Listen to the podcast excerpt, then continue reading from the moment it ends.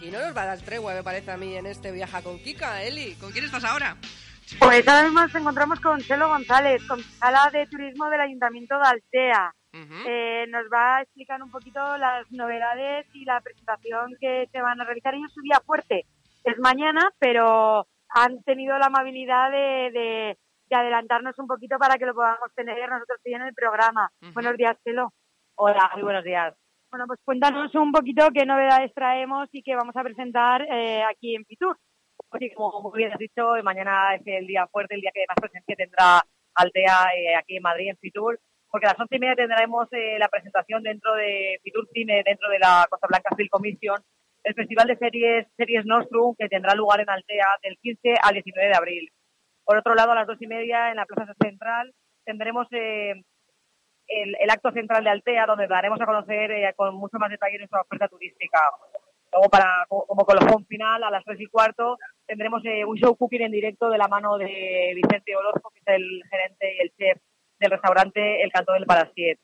Eh, queremos destacar también que esta misma tarde, desde las 3 de la tarde, estaremos en la céntrica Plaza de Callao, eh, atendiendo al público, al público general.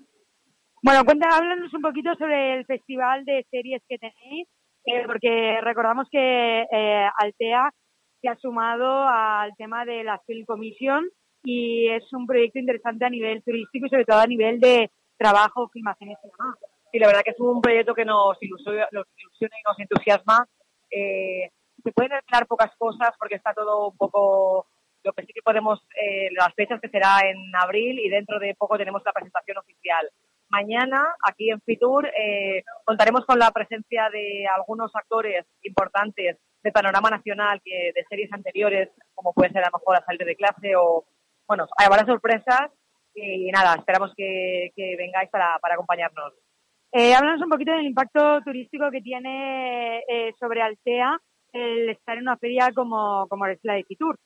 Bueno, la verdad que es importante, interesante que estar, la verdad, porque se cierran muchas reuniones y se, dan pequeños pasos para proyectos que pueden salir en un futuro. Y la verdad que cuadrar agendas en el día a día es, es difícil, pero aquí en un día puedes tener cinco o seis reuniones con empresas del sector porque la verdad que aquí estamos todos o casi todos los municipios y un montón de empresas del sector. Algo obligado que no es tan agradable, eh, tenemos que hablar sobre el temporal que hemos tenido estos días en Altea y los daños que ha causado. Eh, desde su concejalía, ¿cómo afrontan, eh, eh, cómo han afrontado este tema, cómo lo han solventado? Porque nos han contado que ya está manos a la obra y que está todo volviendo todo casi a la normalidad, ¿no? Sí, la verdad es un proceso largo y costoso que, sobre todo en el Departamento de Infraestructuras, es el, que, el que más se mueve, seguridad ciudadana, y la verdad que cuesta, cuesta ya volver a la normalidad, pero bueno, poco a poco y con un poquito de paciencia entre todos eh, lo conseguiremos. Bueno, pues muchas gracias por estar con nosotros aquí en directo en Radio 4G.